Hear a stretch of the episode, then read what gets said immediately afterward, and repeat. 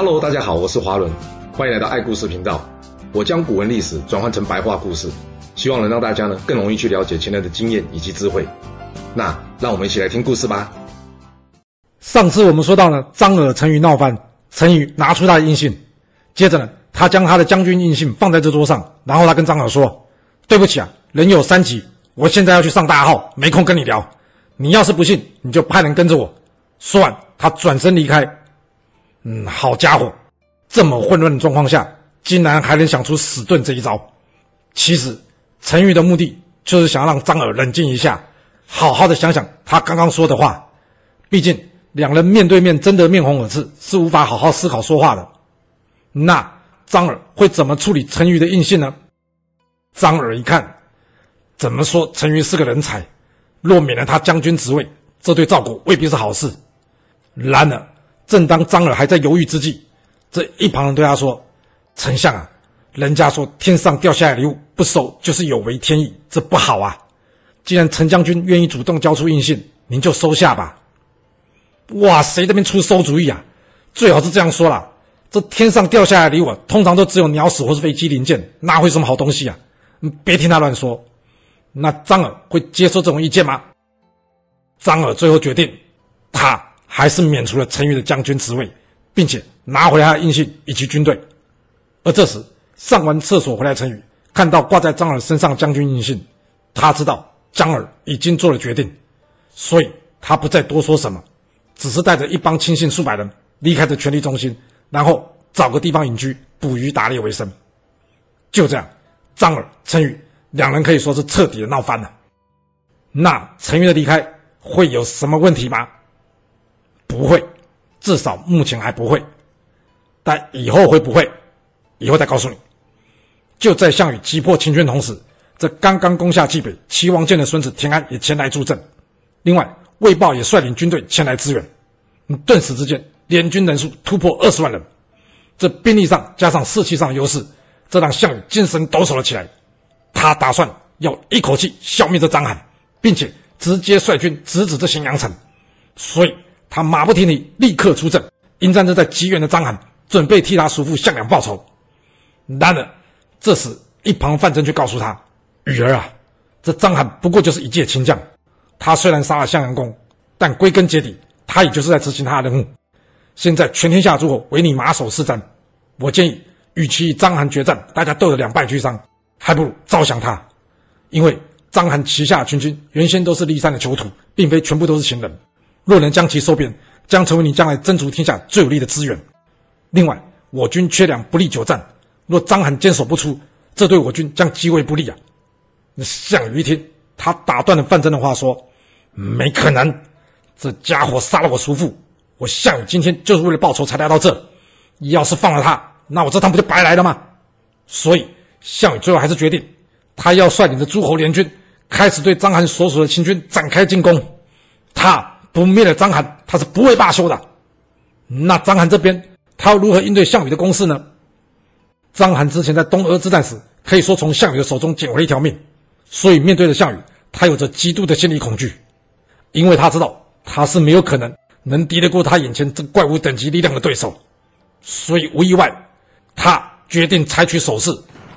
然而，虽然已经采取守势了，这秦军最晚还是不敌这士气高昂的联军攻击。接连的战备后退，不过虽然战败了，但是却没有溃散。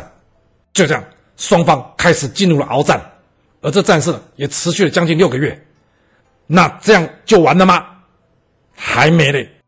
对章邯来说，打败仗已经有够惨了。而最惨的是，这时候后方还传来秦二世在询问他前方战事是不是不顺利的问题。章邯知道，像这种朝廷内部的问题，要是处理不好，这绝对会比战场上战败还要严重，加上他现在急需要中央支援，所以呢，他赶紧派着司马欣返回这咸阳城，要向这秦二世报告，并且请求增援。然而，回到咸阳城的司马欣呢，却没有办法见到这秦二世。在经过打听之后，他发现什么？丞相李斯一家谋反，全部被杀，被冤枉的吧？这理由都已经战死了，怎么可能与叛军有关呢？呃，不过现在不是研究这件事的时候，现在问题是。要如何解决章邯前线问题啊？除了李斯被杀之外，这司马欣还打听到一个非常重要消息，那就是现在朝中的大权全权由赵高一人所掌握，所以他想，那就找赵高帮忙吧。然而，在等待赵高接见，等了三天都没有结果之后，司马欣知道，这赵高不是不见，而是不愿意见。换句话说，赵高是不愿意调兵增援了。那与其继续在此空等，还不如早点回去告诉章邯，让他预做准备。决定之后，司马欣快马加鞭离开咸阳城，赶回这吉原。然而边走边想的他，突然间觉得，哎，不对，赵高生性多疑，我回到咸阳城没见到他，却又匆匆离开，搞不好他会担心我要造反。嗯，要是他派人来追我，我是回去还不回去啊？回去，这李斯的下场已经摆在眼前了。但不回去，不是等于公开承认自己想要造反吗？哎呀，真是，这该怎么办？啊，有了，我只要不要走大道，不要让他追上我不就行了吗？只要没有见到他的使者，后面我要怎么说都会有婉转的空间。对，就这样，我不要走大路。嗯，司马欣猜的没错，因为赵高真的派人来追他，不过如他所料，并没有遇上他。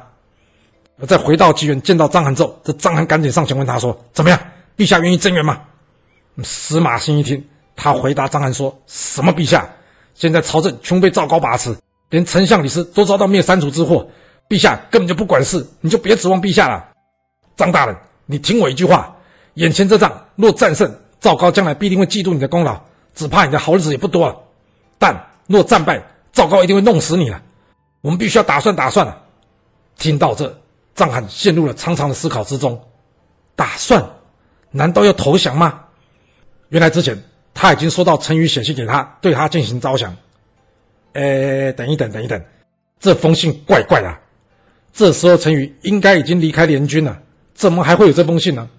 另外，没有项羽同意，他敢写这封信吗？不要命了吧？所以，这封信要不是之前就写好了，那就很有可能是有人假借陈驭之名写来试探张邯的意思。那至于是谁，你猜？我猜是范增了。不过这不是重点，重点是这信的内容。这信中写道：之前秦国名将白起、蒙恬。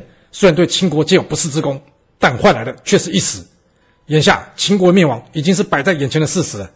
章邯，你是要选择与联军们站在一起灭秦，然后分地封王，还是要成为秦二世的刀下亡魂？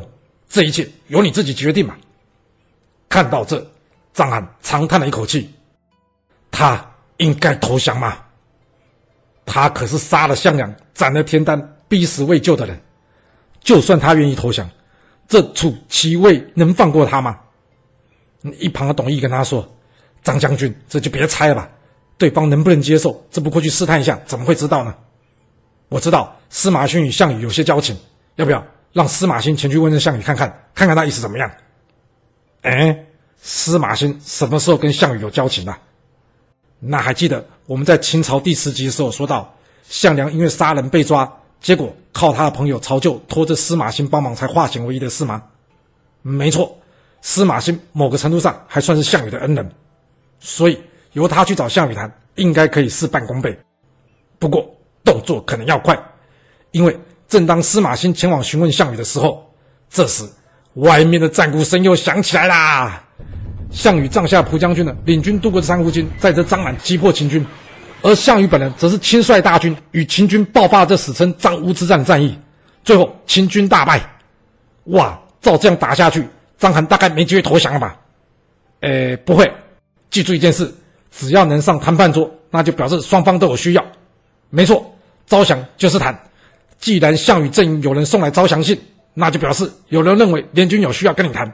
那差别只在你张邯知不知道对方究竟需要什么？要是能提前知道。这谈判筹码或是结果就会好一些，呃，不过眼下战况紧急，张邯可能已经没有时间去了解项羽在想什么了。来到项羽阵营之后，项羽一听是司马欣前来，他就算再不愿意，还是卖了个面子给这位昔日的恩人，同意见他一面。而见面之后的司马欣，他也立刻表达出张邯愿意投降之意。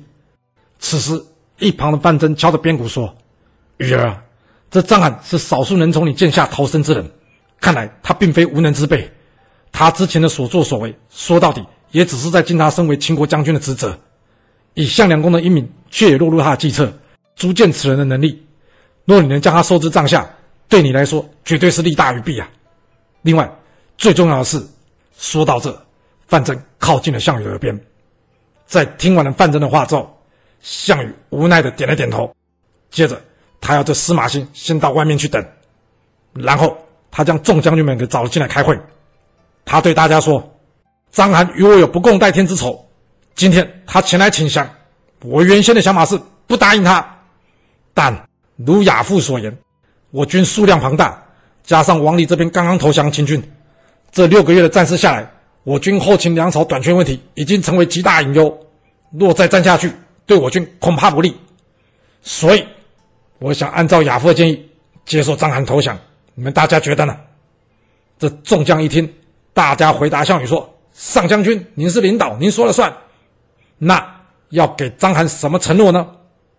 范增建议：若封赏的不厚，那难保章邯不会有疑心，这样反而失去招降意义。所以，他建议直接封章邯为王，并且将他留在楚军之中，形同软禁。同时，为求谨慎，可以任命司马欣为上将军，将秦国的军队改由他节制。只不过，项羽一听，只不过什么？范增接着说：“章邯封王一事，可能还是要先得到楚王的同意啊。”项羽一听，他回答范增说：“哎，就这件事，不用回报楚王了，我谅他也不敢说不。”这来来回回太费时啊，就这么定了。这件事我们再找人通知他就行了。就这样，秦二世三年七月，项羽与章邯约在这环水南阴虚上，正式接受他的投降，并封章邯为雍王。这项羽之所以要正式接受章邯投降，就是想要当众羞辱他，因为要是章邯耐不住性子，露出小辫子，那他就有借口可以杀这章邯。不过，这久经官场的司马欣早就察觉出这点。他在事前告诉章邯说：“项羽这人吃软不吃硬，你只要诚心诚意投降，他也拿你莫可奈何。”所以，当项羽盛大其事接受章邯投降，想要当众羞辱他时，这章邯呢反而是装傻，感谢项羽的盛大其事，并且还感动的痛哭流涕，再三感谢项羽的不杀之恩以及对他的重视。呃，都这样子了，项羽也不好再多说什么，所以最后项羽就只好真的接受章邯投降。